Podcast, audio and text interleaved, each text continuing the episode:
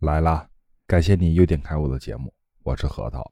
最近呢，可是把核桃美坏了，做梦都想爬山，可是现实很无奈，我这儿呢又开始做核酸了。希望这疫情啊早点过去吧。虽然吃穿不愁，嗯，还能出去溜达溜达，但是时间长了，这个惰性就上来了。每天吃了睡啊，睡了吃，这让我想起了天蓬元帅，人家可是拿着天庭的俸禄。吃的是天下美食，咱们吃个火鸡面呢，还得看看保质期。说到这俸禄啊，更是跟人家没法比。人家呢是旱涝保收，咱是不工作呢，连房贷都没办法解决。而且啊，最近咱们这个人民币的汇率呢接连调整，从四月十九号开始，连续四个工作日啊，它的交割状态就可以看出来，人民币的汇率出现了连续贬值的状态。感觉啊，好好像回到了六点五的年代啊！究竟是什么原因啊？不少人是就是认为主要是美联储啊持续释放它要加息的信号，美元指数呢啊一度走强，但是从长期的市场表现来看呢，人民币的汇率呢啊持续贬值的可能性比较小。因为啊，美国是一直走的是加息时代，而我们国内呢一直走的都是降息，所以啊，从这点来判断，国内的经济还是比较稳定的。首先呢，是针对普通用户方面啊，人民币的汇率波动呢，对个人用户来说啊，影响还是比较小的。如果是那种跨国交易或是投资的话，啊，人民币的呃波动，嗯，就会产生的。比较直接性的明显，嗯，近期呢，汇率有需求的用户啊，兑换美元的成本呢，有可能会有所上升，但是换其他货币的成本呢，并没有增加或是减少。如果对我来说呢，就是汇率影响不大啊，但是你对我的订阅、关注、加好评哈，确实对我有很大的影响。最好呢。还能帮我转发转发你的每一条评论呢，我都会认真的回复。汇率这种情况啊，对于咱们老百姓来说呢，也就是少买点进口东西。毕竟啊，汇率出现波动后呢，最大的影响是进口物资这些啊。其实呢，并没有太大的影响。比方说啊，呃，那个保质期到底是一年还是半年的火鸡面啊，趁着汇率的事儿。啊，直接呢就可以选择性的不买啊？为啥呢？买不起了呗，就是最好的理由，对吧？要是汇率贬值呢，对我们文玩是否会影响呢？答案是不一定。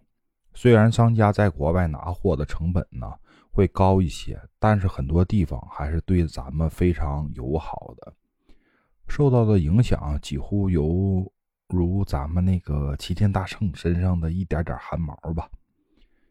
但是对于一些金额比较大而且敏感的啊，嗯，会有一些影响。比方说，在国外的拍卖会啊，如果是你送去进行拍卖的话啊，那么恭喜你，中间的汇率呢会让你很舒服。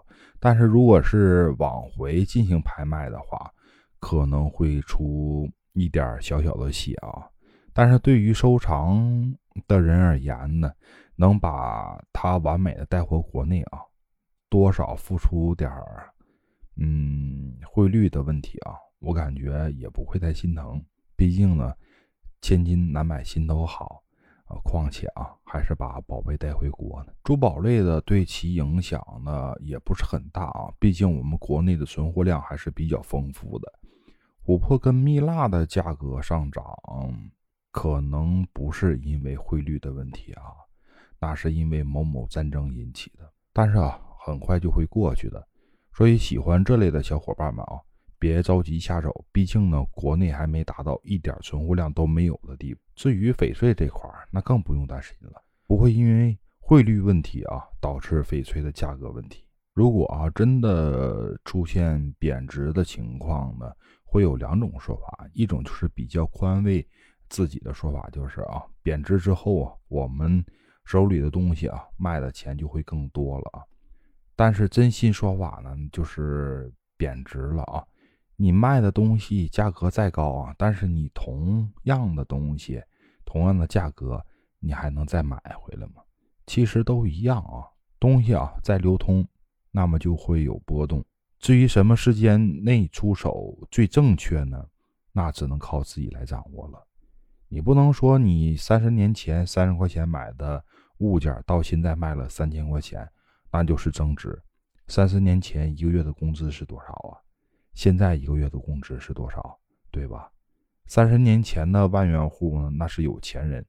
现在呢，百万资产的可能就是一套房子，甚至一线城市估计啊，只够买一个卫生间大小。现实生活呀是很残酷的，但是我们现在已经很幸福了。起码只要肯去做啊，就不会饿肚子，不会吃不饱穿不暖。啊，咱们要以一个健康的心态呢，去面对我们每天的幸福生活，对吧？啊，可能有人开玩笑说说人家开的是奥迪啊，咱开的是奥拓，其实也没啥啊。他冬天有空调，咱们不一样吗？车再好，在国内不都是开时速六十吗？